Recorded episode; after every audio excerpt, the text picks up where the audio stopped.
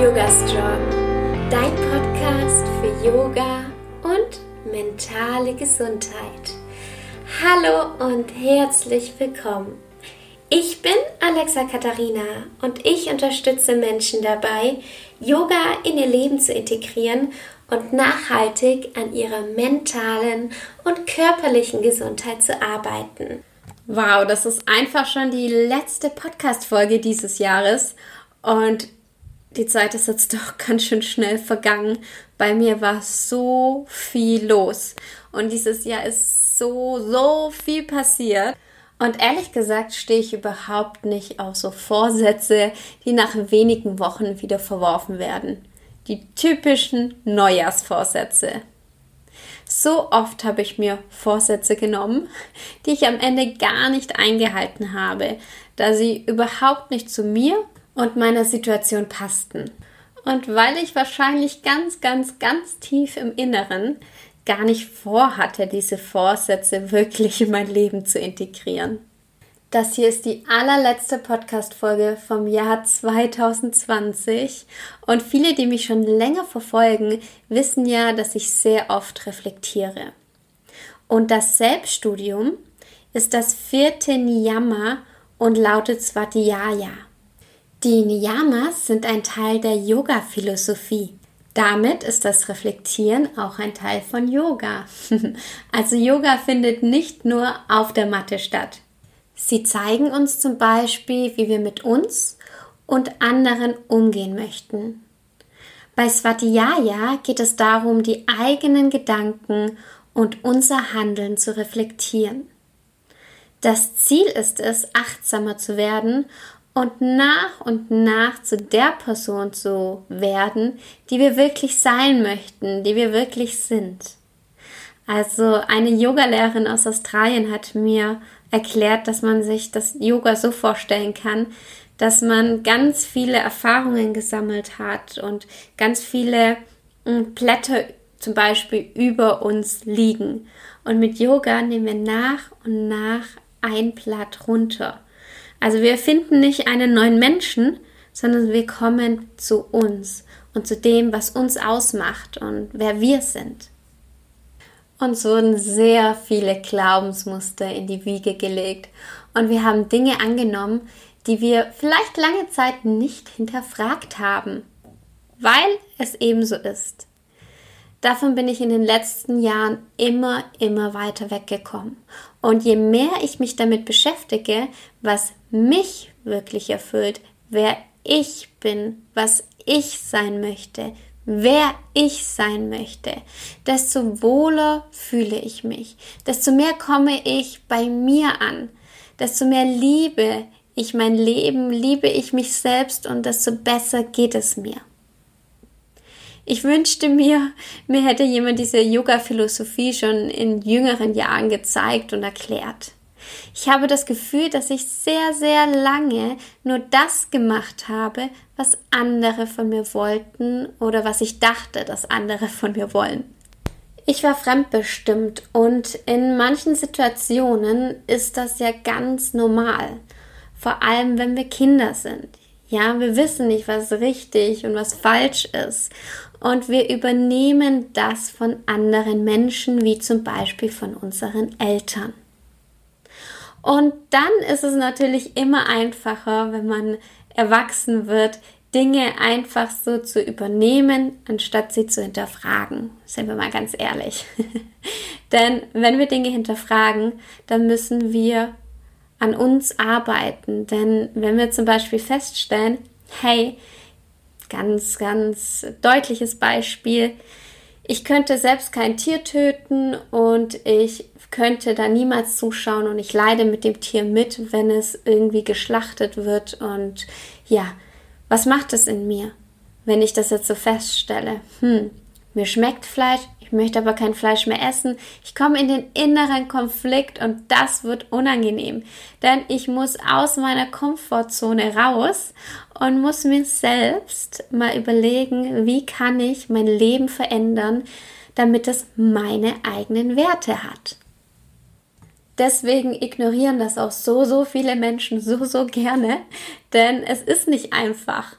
Und ähm, gerade die Sache mit dem Fleisch, bei mir, ich stehe da total nicht dahinter. Aber mir hat Fleisch richtig gut geschmeckt.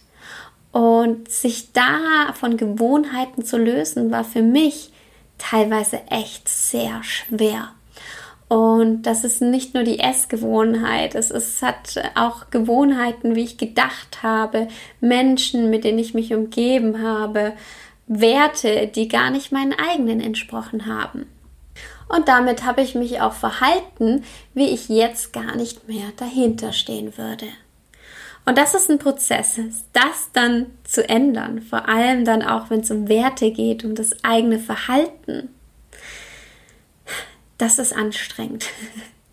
Und deswegen machen das auch so wenige Menschen.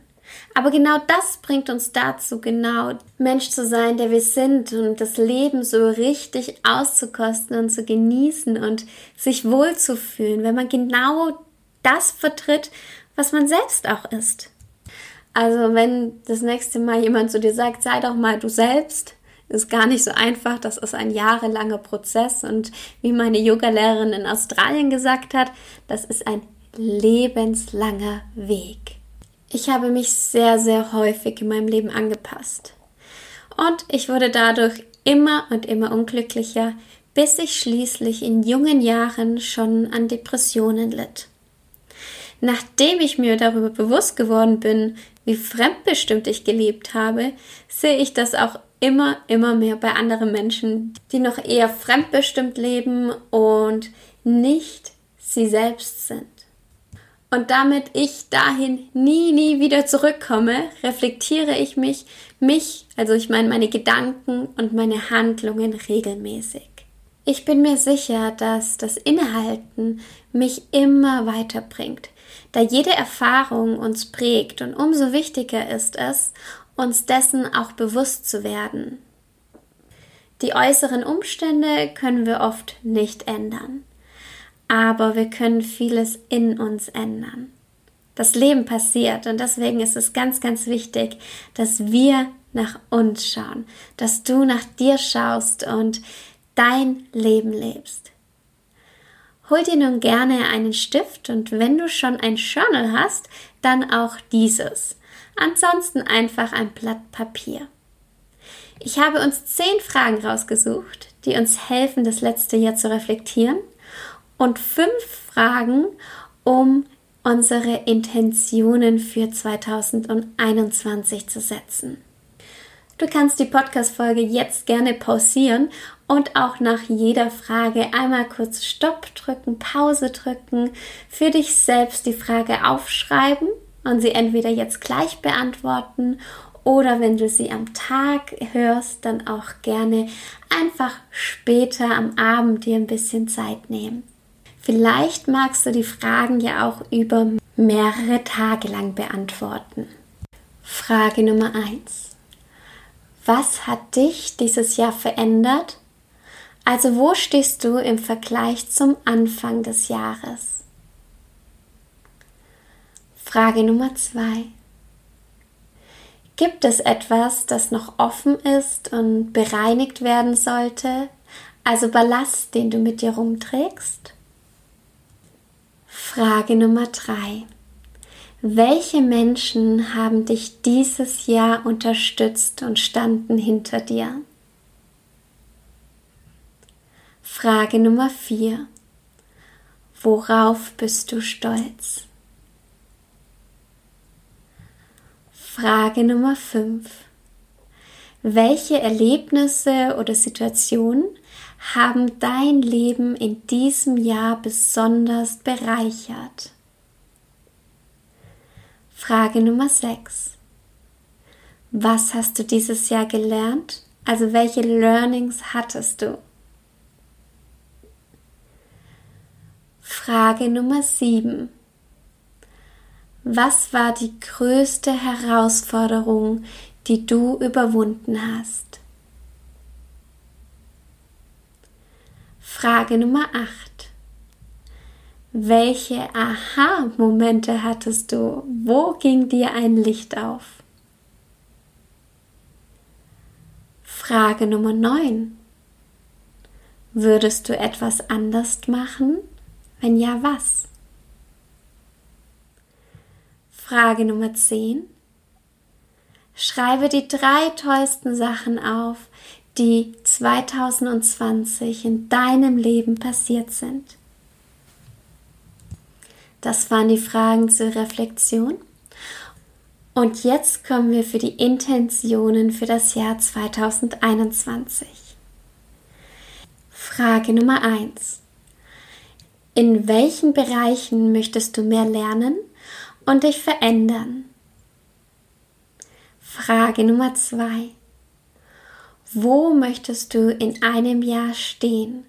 Welche Ziele hast du? Frage Nummer drei. Was für Menschen möchtest du um dich haben? Und welches Gefühl möchtest du mit diesen Menschen teilen? Frage Nummer vier. Was möchtest du 2021 auf jeden Fall erleben. Vielleicht möchtest du hingehen, vielleicht möchtest du dich etwas trauen oder ein Erlebnis schon ganz lange machen und 2021 wirst du es umsetzen. Frage Nummer 5, eine ganz, ganz wichtige Frage. In welchen Bereichen möchtest du besser um dich sorgen? Ja, das waren die Fragen für dich und ich hoffe, du kannst mit ihnen was anfangen und selbst dein Jahr 2020, was vielleicht ja auch bei dir sehr turbulent war, reflektieren und neue Intentionen für 2021 setzen. Lass uns das alte Jahr abschließen und mit frischer Energie in das neue Jahr starten. Herzlichen Dank, dass du dir diesen Podcast anhörst. Für die Unterstützung, jedes Anhören, jeder Download, jede Unterstützung, ähm, Bewertung, jede, jeder Kommentar, jedes Like, jede Nachricht, jeder Follow auf Instagram und auch so jede E-Mail. Es hat mir wirklich so, so viel gegeben. Damit unterstützt du mich unendlich, damit ich hier das Ganze weitermachen kann. Und ja, herzlichen Dank von ganzem, ganzem Herzen an dich. Ich weiß das sehr zu schätzen. Und ja, ich freue mich so sehr, wenn wir uns im neuen Jahr wiederhören. Bis dahin wünsche ich dir eine wunderschöne Woche. Bis bald und Namaste.